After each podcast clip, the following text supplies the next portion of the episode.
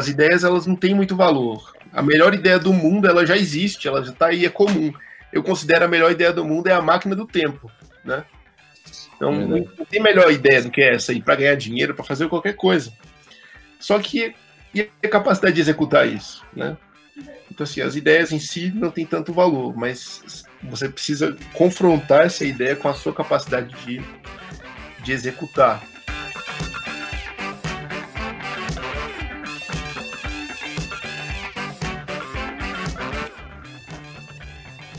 Fala galera, como é que vocês estão? Estamos começando aqui mais um Scalecast, podcast dos empresários, empreendedores e marqueteiros mais bem-sucedidos do Brasil.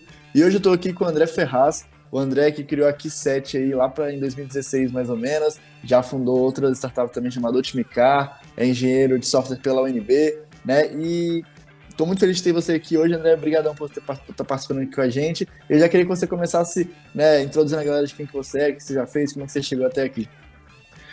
É, primeiro, obrigado, Matheus, pelo convite. É um prazer estar aqui falando com vocês. Então, eu venho aí de um histórico de estudo aí na engenharia, né? Fiz, uh, comecei no UNB com engenharia mecânica, acabei largando o curso, é, passei depois para engenharia de software, até por entender que empreender na área de software tem um custo de uma barreira de entrada menor, um custo menor, né? Então, migrei para engenharia de software, acabei também não terminando, então é, não, não cheguei a, a, finalizar esse curso na UNB. Mas é, essa experiência com engenharia me deu essa visão de aquilo que o Steve Jobs fala, né? Uma vez que você identifica que você pode tocar a realidade, mudar ela, isso é, vai ser uma mudança, um, um, divisor de águas na sua vida, né? Não foi bem essas as palavras que ele usou, mas é mais ou menos essa mensagem. Então, é, na verdade, eu sempre me identifiquei como inventor, né? Mas não, não, não existe faculdade de inventor, né? Então, é verdade. E, então, foi mais ou menos essa histórica.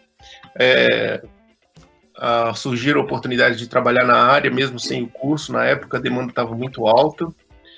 E é, trabalhei na área do agronegócio, é, desenvolvendo soluções para aquela área, e isso me levou a outras ideias para a parte de, de, automóveis, né? Comecei um, um, projeto próprio que acabou se fundindo com hoje, que é essa startup Otimicar, que ainda existe, né? Eu não faço mais parte do projeto, mas ela acabou evoluindo e tal. E aí, em 2016, eu decidi é, brincar com algumas coisas de eletrônica e tal, e acabei enxergando no meu próprio condomínio uma necessidade de controle de acesso e de saber quem entrou, que dia, que hora, quem deixou o portão aberto, né? Então no grupo do WhatsApp lá do prédio estava sempre esse comentário, quem deixou o portão aberto. E aí foi quando eu criei uma, uma prova de conceito que evoluiu até hoje aqui 7, né? Onde ela onde ela está hoje. Bacana, bacana demais. Explica pra galera que não conhece a Q7, eu já usei bastante a Q7 lá, principalmente no Espaço 3005, né? Mas explica pra galera qual, qual que é o conceito da Q7, como é que funciona e tudo mais, que, qual que é o, o main business de vocês aí. Então, uh, nós somos uma plataforma de controle de acesso online. Então, a gente utiliza tecnologia da internet das coisas para fazer a abertura de portas, portões, cancelas, catracas, e tudo pelo aplicativo da Keyset. Então, é, a gente tem toda essa, essa gama de produtos que vai desde o aparelhinho que é conectado à sua fechadura elétrica até a plataforma web que gerencia é, as autorizações, as permissões, até o aplicativo que é o que está na mão do usuário final lá para estar tá abrindo a porta substituindo a chave. É basicamente isso. Pô, bacana, uma ideia assim muito, muito bacana. A gente testou bastante lá no Espaço 365, né? Acaba que os coworkings adotaram muito o sistema da Q7, porque é muito mais prático, como a gente era, era 24 horas lá no 365, então a gente conseguia é, ir, vir, e, a hora que a gente quisesse, sábado, domingo, eu poderia aqui da minha casa, como gerente, abrir para um cliente que quisesse entrar lá qualquer dia, qualquer horário, e, e, isso facilitava bastante, é bem, bem interessante mesmo a solução de vocês. E aí eu queria entender assim, hoje, como é que está aqui 7 em questão de números, assim, não sei se você pode abrir, mas o que você puder para a gente, em relação a clientes, quantos, quantos faturamentos, funcionários, tudo mais, como é que está a startup de vocês hoje nesse sentido? É, hoje nós, como, como você mencionou, uh, existe uma, uma adesão muito boa assim de coworkings, especialmente em Brasília, que é onde a gente começou, mas a gente já tem clientes em Goiânia e em São Paulo também.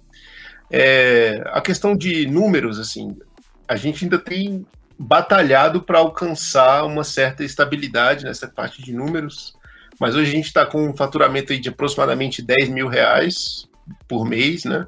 O nosso uhum. modelo de negócio é por mensalidade, então isso nos ajudou durante esse período de crise a não, a não sabe, ter que continuar batendo meta quando o mercado não está respondendo. Então, o fato de a gente ter esse modelo de negócio é, ajudou bastante nesse, nesse momento. E o nosso número de clientes, basicamente, é, a gente já deve ter mais de 100 aparelhos na rua funcionando hoje. Alguns clientes com mais aparelhos, com menos, né? Uhum. E hoje eu tenho um funcionário, a gente já chegou a ter um número maior de funcionários quando a gente levantou os primeiros rounds de investimento. Mas a nossa meta hoje é alcançar essa estabilidade de, de faturamento para né, começar a crescer, a, a, a, continuar o crescimento, né? Essa crise ela deu uhum. realmente uma, um baque assim na empresa. Para não perder clientes, a gente começou a ajudar eles, dando desconto e tudo mais. Então, é, bom, eu acredito Entendi, que é a situação da maioria dos empreendedores hoje em dia. Sim, com certeza. Essa crise abalou total, assim, todos os coworkings que são clientes de vocês abalaram demais, né? Uh, toda, toda, todo esse esquema acho que foi muito, muito abalado.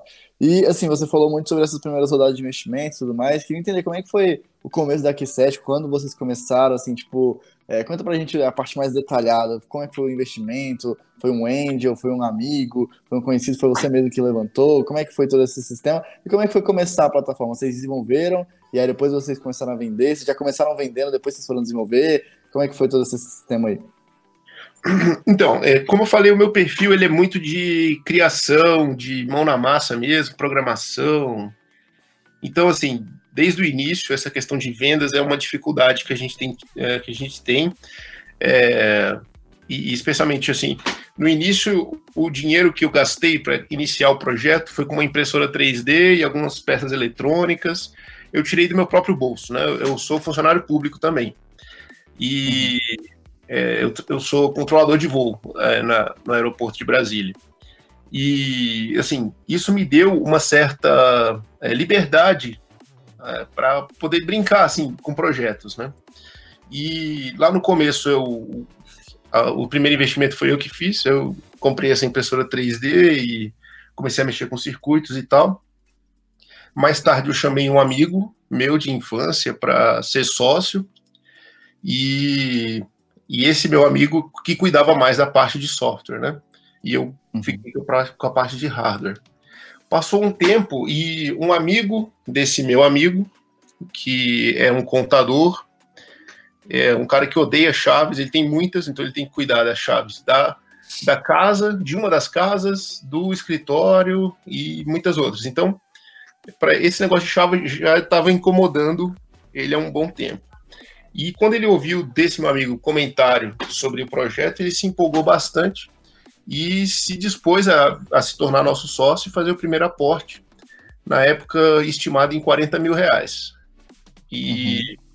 isso permitiu que a gente criasse um pequeno estoque né, do, da primeira versão do aparelho e conseguisse manter lá o meu sócio por um tempo também. É, até porque meu sócio na época não tinha outra fonte de renda, né? Então uhum. a gente começou assim, é, primeiro em casa, né? Primeiro na cozinha lá da minha casa. Eu fiz as primeiras placas lá, usando as vasilhas da minha esposa e tudo mais. E a coisa foi evoluindo até que a gente conseguiu esse primeiro investimento. Aí a gente conseguiu um faturamento mínimo. Também o meu sócio na época não tinha muita experiência em vendas, marketing, essas coisas. E aí nosso faturamento foi muito, muito pequeno mesmo, mas ainda vivendo de investimentos, né? E aí uhum. a gente uhum. conseguiu ser selecionado num processo de aceleração aqui em Brasília, é, entre 160 startups que se inscreveram. Foram selecionadas duas, uma delas aqui sete. E aí nesse round de investimento a gente conseguiu levantar mais 120 mil, e aí a gente conseguiu contratar funcionários, reestruturar a parte de identidade visual da empresa, que na época tinha um outro nome, né? Uhum. E isso e o processo de aceleração em si ele envolveu é, treinamentos né, em relação a marketing, vendas, gestão de pessoas. Então foi bem interessante, houve um crescimento muito grande que acabou se refletindo no faturamento, né? Então a gente conseguiu uhum. Sair de um faturamento de 300 reais mensal, chegar até um faturamento de o que é hoje, né? De próximo de 10 mil aí. Pô, que legal. É muito bacana, muito bacana. Vocês começaram lá em 2016, mais ou menos, né? Exato. Bom, legal, legal, bacana demais. É, então, e, assim, muito sobre a Q7 ainda, né? Como é que você imagina o futuro da Q7? Você, como funcionário público, você uh, quer dar aquela alavancada na empresa e talvez sair desse concurso público? Você pretende um dia, um dia continuar e vender a empresa? Porque existe muito essa visão de startup, né? De você fazer uma grande empresa, escalar ela e vender, sair, fazer o exit, né? Ou você, de fato, fazer um unicórnio, alguma coisa nesse sentido. Tem muitas essas, essas visões das pessoas. É, eu queria entender qual que é a sua visão sobre as startups e sobre a sua startup, sobre a Q7, como é que você vê isso? Essa condição de funcionário público, eu, pre eu pretendo resolver ela no curtíssimo prazo, né? Então, assim que alcançar essa estabilidade que eu falei no começo, né, já faz parte dos meus planos, sim, é, me dedicar 100% à empresa. É, o meu lado criador, o meu lado inventor, ele ainda vê muito potencial na Q7 em termos de produtos que podem ser criados, desenvolvidos e entregues para solucionar a dor que a gente se pretende a resolver, né? E uma delas é com relação ao uso de inteligência artificial, a, né, a, a você revolucionar de fato o que, que é uma recepção de um coworking, de uma empresa, de um condomínio. Então a gente tem trabalhado aqui na empresa em relação a isso e utilizado mesmo, né? De fato, reconhecimento facial, é, chatbots, tudo isso a gente está integrando numa solução. E aí eu estou trabalhando hoje nessa prova de conceito, que seria uma portaria baseada em inteligência artificial, visão computacional, essas tecnologias. Então, assim, hoje eu não penso muito em vender a empresa porque, assim, claro que o, a gente não sabe o que pode acontecer no futuro, mas esse meu lado de, de criador ainda vê muito potencial para de fato alcançar objetivos e de fato impactar a realidade. Né? Pô, que bacana, isso é muito massa. Eu, eu terminei agora de ler o livro do Steve Jobs, né, e assisti o filme dele também. E pô, é, é, muito bacana ver esse lado criador, esse lado de, de querer desenvolver um bom produto, né? Que 7 é um bom produto, acho que já existia uma concorrência quando você entrou no mercado, né? Eu acho que existia a Lupiki, se eu não me engano, mas a maioria, pelo menos aqui do, do, do, mercado brasiliense, que eu acompanho muito de perto, adotou o sistema da Q7 pelo atendimento e por, principalmente por um bom produto, porque o produto realmente funcionava, dava, fazia, fazia sentido, enfim, e tudo esse tipo de coisa, né? Eu acho que é bem bacana essa visão de fazer um bom produto, fazer sempre inovar, sempre fazer o melhor que você puder. Eu acho que isso é muito legal. Sim. E já pegando essa, essa, essa veia aí, que eu falei um pouco sobre o Steve Jobs, qual que seriam os seus, seus três maiores ídolos hoje aí? Que, que o, o André curte consumir, os caras que ele idolatra e tudo mais. Tem um cara chamado Gary Vee, não sei se você conhece. Pô, demais, grande Gary. É, assim, é, são áreas bem diferentes, mas assim, eu, é interessante ver a visão do Gary em relação à, à vida da pessoa que faz business, né? Então ele é um cara muito focado em felicidade, em fazer aquilo que você gosta, e não se preocupar muito com a opinião dos outros, pensar no longo prazo, esquecer essa coisa de ter pressa na vida, né? Então, às vezes a gente quer tudo para amanhã e ele é um cara que já está lá na frente, ele olha para trás e fala: oh, não adianta isso aí. Então, é um dos caras que eu sigo e eu acho assim que faz a diferença. Então, você tem no, no mundo do business uma, pessoas te mostrando lá a foto da Lamborghini, uma coisa, né, uma coisa assim que o cara já está lá na frente e às vezes o, o, que a gente precisa é ter essa visão mesmo de longo prazo. As coisas têm um custo de tempo, de dinheiro, de esforço, de aprendizado. E às vezes você precisa passar pelo processo todo, né? não adianta querer pular e pular degraus nessa escada. É... Faz total sentido. Sim. Um, outra pessoa assim que eu admiro bastante é o Carlos Martins, que da Wizard, né? Uhum. Ele é um cara que é, sempre se preocupou assim, em fazer negócios de, da forma honesta, da forma é, mais. com melhor impacto para ele, para os clientes e para a sociedade de forma geral. Né? Então, até, por, até pelo trabalho que ele tem feito que ele fez no início da crise da Venezuela para ajudar venezuelanos e tal. Então, esse é um cara que eu admiro bastante também. E, bom, eu, o que eu consigo pensar agora são esses dois. Pô, bacana. São dois caras que eu também admiro bastante. Eu acho que eu complementaria aí também com o Flávio Augusto, que é um cara que eu gosto muito, assim, da visão de negócio dele, visão, coragem e competência dele, né? É, mas Sim. são dois caras, assim, geniais. O, o, Gary tem... Aqui no Brasil tem muita gente que já conhece ele, mas, assim, como ele é americano, talvez nem tantas pessoas conheçam. Eu acho que é interessante dar uma olhada. Gary V, né, o Gary Vaynerchuk, ele fala muito sobre conteúdo, sobre marketing também. É, ele trouxe essa ideia de você fazer conteúdo na internet, fazer muito conteúdo na internet. Ele é um cara a se seguir muito também nesse sentido. E também no sentido que o André falou sobre mentalidade, sobre é, essa garra. Ele fala muito sobre hustle, né? Sobre você se esforçar bastante para você chegar onde você quer, mas sabendo que existe esse preço, esse preço do longo prazo. Então, curto demais também, acho muito interessante.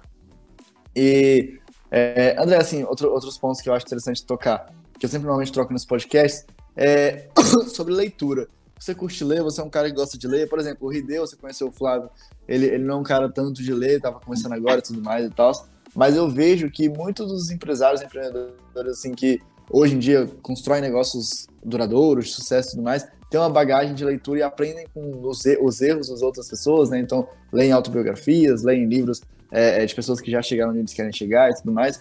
E eu queria saber um pouco mais de você. Você é um cara, assim, leitor também assíduo, nem tanto? E se sim, quais seriam os três livros assim que você acha que porra, mudaram sua mentalidade, que te ajudaram bastante a crescer aí para indicar pro pessoal? Então, é essa, o meu interesse por, por, por, estudos que vão além da engenharia é uma coisa muito recente. E em 2019 eu perdi a minha esposa, ela faleceu com 27 anos. E, e isso para mim foi assim uma como não poderia ser diferente, né? Um divisor de águas sobre a forma como eu vejo a, a minha vida, a vida dos outros, da minha família, como eu vejo a empresa. Então, assim, eu trabalho hoje no projeto de portaria artificial, né, como eu comentei, e lá a gente tem esse módulo de, de conversa mesmo, né? Você, você tem uma conversa ali com, com uma máquina. E a voz que a gente utiliza é da minha esposa.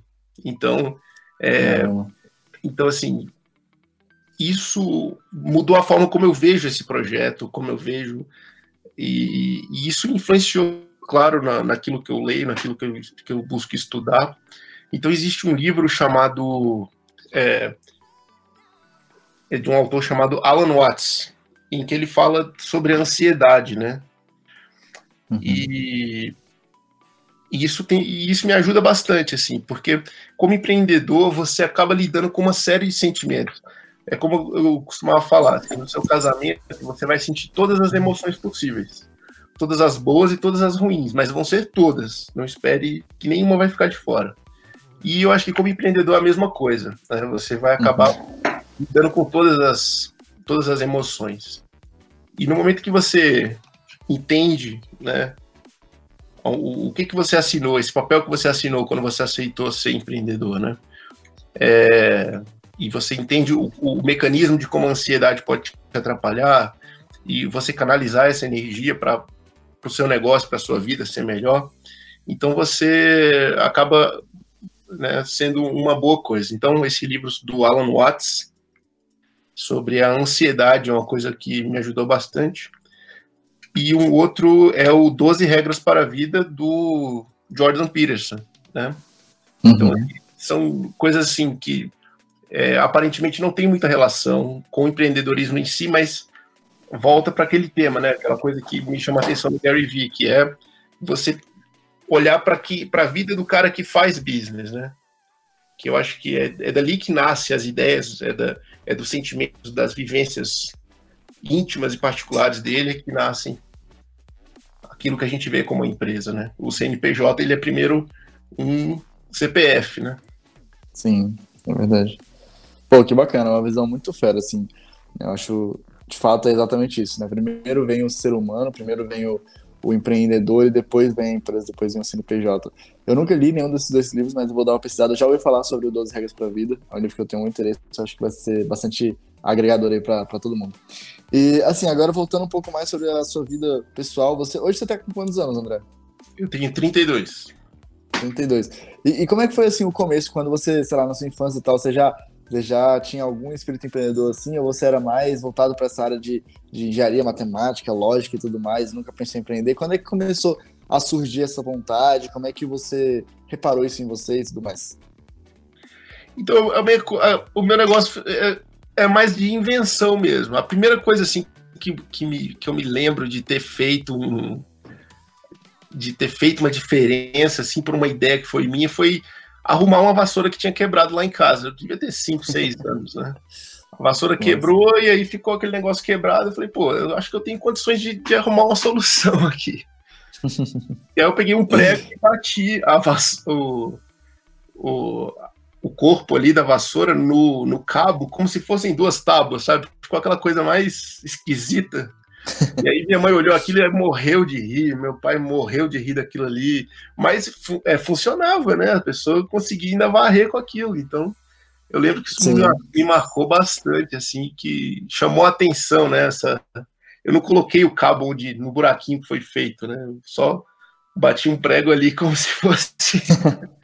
então, essa foi a primeira é, coisa assim que eu lembro de ter feito.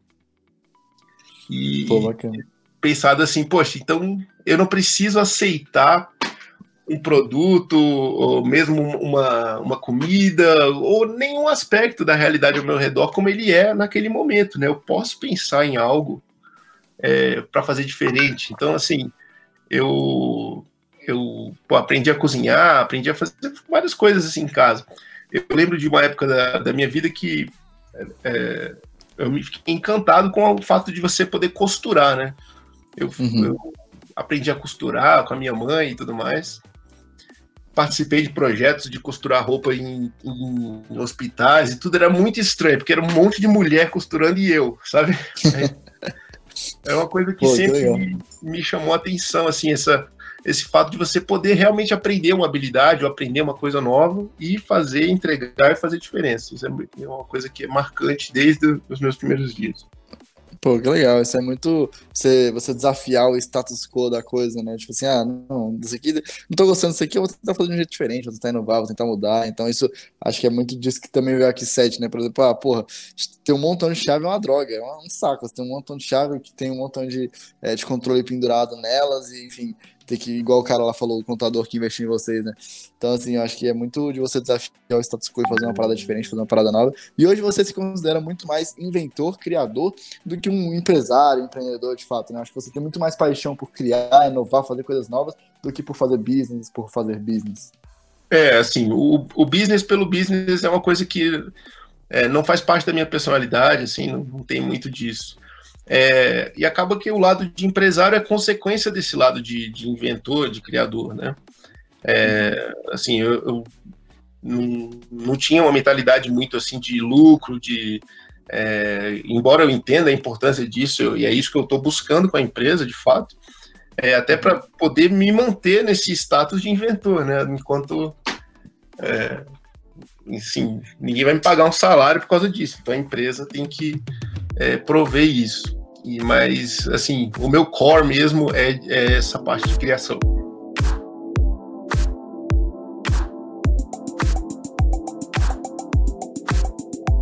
E hoje você é, é, não sei se, se era comum para você antes de criar Q7, antes de ter um negócio, tipo, borbulhar de ideias na sua cabeça e você não saber o que fazer. Como é que você filtrava essas ideias? Como é que você chegou a falar assim, pô, não, Q7 realmente é uma ideia diferente, eu acho que é uma ideia que tem mercado, você faz um estudo, você tem algum, alguma metodologia de seleção para ter essas ideias, para fazer essas criações, porque ideia por ideia a gente tem um monte, né? A gente tem que saber quais que vão dar certo, qual que você mais gosta, qual que você mais afim, qual, como é que você selecionava isso? Eu seleciono, eu acho. É, eu seleciono com base na minha capacidade de executar. Basicamente é isso. Então, assim, como você falou, as ideias elas não têm muito valor. A melhor ideia do mundo ela já existe, ela já está aí, é comum eu considero a melhor ideia do mundo é a máquina do tempo, né? Então, é não tem melhor ideia do que essa aí para ganhar dinheiro, para fazer qualquer coisa. Só que e a capacidade de executar isso, né? Então, assim, as ideias em si não têm tanto valor, mas você precisa confrontar essa ideia com a sua capacidade de, de executar minimamente, né? Uma prova de conceito, uhum. um protótipo, um MVP uma, ali, né? Uma apresentação, né? Então, Sim, basicamente, esse é meu filtro. Pô, que legal, que legal. Interessantíssimo. E a gente chegando assim, já indo pro final, eu queria tipo, fazer mais três perguntas. A primeira delas é assim, cara, que sonhos que você tinha quando moleque, né, quando criança, vamos dizer assim, ou até mais velho um pouco, que você hoje em dia conseguiu realizar, que você se sente realizado por ter esses sonhos, e que sonhos que você ainda pretende realizar, e, enfim, quer aí daqui a uns 5, 10 anos aí tá realizando, fazendo as paradas acontecer. Pode ser bem material ou não, pode ser alguma coisa mais pessoal, é, mais para, inspirar a galera aí com seus sonhos. O, assim, eu sempre gostei muito de avião. É, assim, avião para mim é um negócio fascinante desde a minha infância. E hoje eu consegui realizar o trabalho com aviões, né? Todos os dias. É, no meu emprego público. Tudo bem, não é o emprego, não é o emprego dos sonhos, mas é uma é uma área dos sonhos, né? Vamos dizer assim. Isso é uma coisa que me deixa assim bastante realizado. Embora não seja um emprego também que eu queira levar para o resto da vida, até pela carga de estresse e tudo mais. Então, o meu sonho para o próximo ano, para os próximos dois anos, é largar esse primeiro sonho, né? Seria cuidar da minha empresa. E, e, eu acredito que, é, por muitas vezes na vida, assim, é, conversando até com os meus sócios, né, que é, tiveram crises e tudo mais, eles vieram desabafar sobre problemas na família e tudo mais. Eu falei, cara, perde a empresa, mas não perde a família, sabe? Sim. Perde uhum. o business, perde o dinheiro, mas mantém sua família, cara, porque é isso que vai importar no final. Quando você estiver lá no seu, no seu leito de morte, né, você vai estar tá você vai querer estar cercado por quem, né? Por várias enfermeiras pagas ali que estão ali, né, para cumprir o horário delas e ir embora, ou pelos seus filhos, pelos seus netos, pela sua esposa. Então, é, meu sonho de fato ainda é construir uma família, né? Eu, eu tive essa tragédia na minha vida que é, interrompeu esse sonho por um tempo, mas é, continua sendo ter filhos, ter uma esposa e realmente construir esse futuro uh, pensando de fato lá nesse dia, né? É, uhum. Como tem pessoas que dizem, né, só existem dois momentos na vida: é o momento presente e o momento da morte. Então, então é, é nisso que eu tenho pensado e, é, e é, é o que eu tenho buscado, né, de fato. Pô, que bacana, é uma visão bem, bem legal, assim. Tem muita gente que chega e fala, por exemplo, ah, pô, meu próximo sonho é ter uma Ferrari, é ter, um, é ter um Audi, alguma coisa assim, e, e, ter uma visão de, de, de, um futuro feliz, né, vamos dizer assim, de fato feliz, porque dinheiro é muito bom, dinheiro traz muita facilidade, dinheiro é, te ajuda em muitas coisas, mas eu acho que, é igual você falou, né, eu concordo plenamente, eu acho que no fim, nas contas, o que importa é o relacionamento, é quem tá com você, é quem de fato te ama e quem você é amado. Uma vez eu li um livro é, do Brandon Bouchard, até recomendo, é muito legal, que ele fala, cara, eu tava é, andando de carro e aí eu sofri um acidente, e quando eu sofri um acidente o carro tava girando, eu só conseguia pensar em duas perguntas. É, quem que eu tinha amado verdadeiramente e quem tinha me amado verdadeiramente, sabe? Tipo, se a minha vida tinha valido a pena com os meus relacionamentos. Eu acho que é muito isso, assim, eu, eu, eu tenho certos princípios, eu acho que você também tem, e, e, e esse é um dos princípios, né? Eu acho que você nunca colocar o seu business na frente da sua saúde e da sua família. Né? Então, acho que isso é muito importante. Pô, bacana demais. É, e aí, por, por fim, né, a, a última pergunta seria, cara, nesses cinco anos aí, a, mais, na verdade, empreendendo, quais seriam as três principais, os três principais conselhos que você daria para quem está começando? Assim, se você fosse pegar o André lá do começo, que estava encaminhando nesse mundo e tudo mais e tal, quais seriam os três conselhos que você aprendeu no decorrer da sua vida e que você daria para o André de, sei lá, 10 anos atrás? Um, acho que o primeiro seria pense bem no sócio que você vai escolher. é, não trabalhe tanto. É, nos momentos da minha vida em que eu decidi, sabe, pô, deixa eu cuidar de mim, deixa eu cuidar da minha cabeça. Depois desse, desses pequenos intervalos em que eu abri mão disso, eu produzi muito mais, eu, sabe, a, coisa andou com muito mais facilidade. Então, assim, não trabalhe tanto, não, não, não deixe, não deixe que isso interfira na forma como a sua vida funciona a um ponto em que começa a te prejudicar. E não desiste, continua, né? Porque pode, existe a chance de dar errado no final, mas existe a chance que é maior de que é, de você nunca ter tentado ou de você ter desistido antes de tentar, né? Então, uhum. acho que são três conselhos que eu falaria para o André de 10 anos atrás, sem dúvida. Pô, bacana demais. Acho que foi, foi bem engrandecedora a conversa. Acho que foi, enfim, a galera pode tirar bastante coisa disso, principalmente relacionado a princípios, a felicidade, né? Eu acho que isso é, um, é uma pauta muito bacana para se trabalhar. E, cara, André, queria muito agradecer você por ter participado aí, ter tirado um pouco do seu tempo para trocar uma ideia com a gente. É, espero que você tenha curtido também. Acho que foi bem legal. E, enfim, últimas palavras, palavras finais para a gente finalizar o podcast. Obrigado, Matheus, por ter me convidado. É um prazer estar aqui. Estou sempre à disposição, se quiser conversar.